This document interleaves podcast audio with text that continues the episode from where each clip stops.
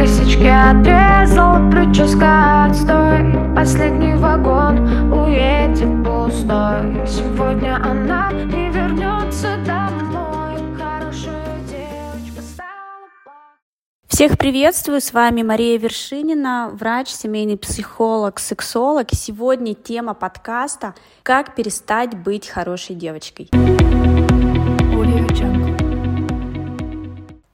Действительно, если ребенку в детстве не хватало достаточного количества любви, не хватало поддержки, принятия со стороны родителей или тех людей, которые его воспитывали, опекали, у такого ребенка появляется настроение и настрой выслуживания в дальнейшем во всей его жизни. И уже взрослый человек пытается получить хорошее отношение к себе.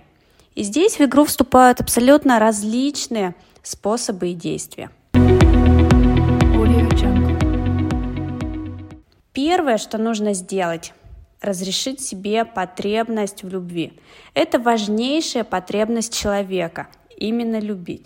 Разрешите себе и скажите «я достойна любви», «я открыта к любви».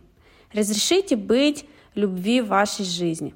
И тогда вы начнете ее замечать. Вы увидите, как люди – дают вам любовь и поддержку. И научитесь принимать эту самую любовь и поддержку. Любви много не бывает, мы ее просто не замечаем. Сделайте этот первый шаг, он самый важный. Второе. Проявляйтесь в творчестве, выражайте себя. Творчество в самом широком его понимании. Подумайте, что вам интересно, что вам хочется делать, как вам хочется себя проявить. Творчество убирает наше желание выслужиться и открывает именно собственные, ранее скрытые желания и потребности.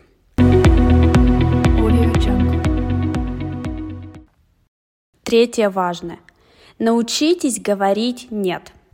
Когда есть противоречие с вашими внутренними ценностями, с вашим внутренним миром, вырабатывайте свою личную силу, свое личное и только ваше собственное мнение.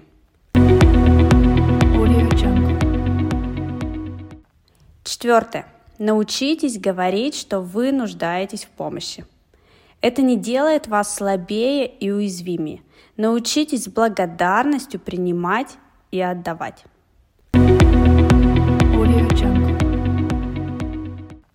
Внедряйте каждый день эти действия и становитесь из хорошей девочки прекрасной женщиной.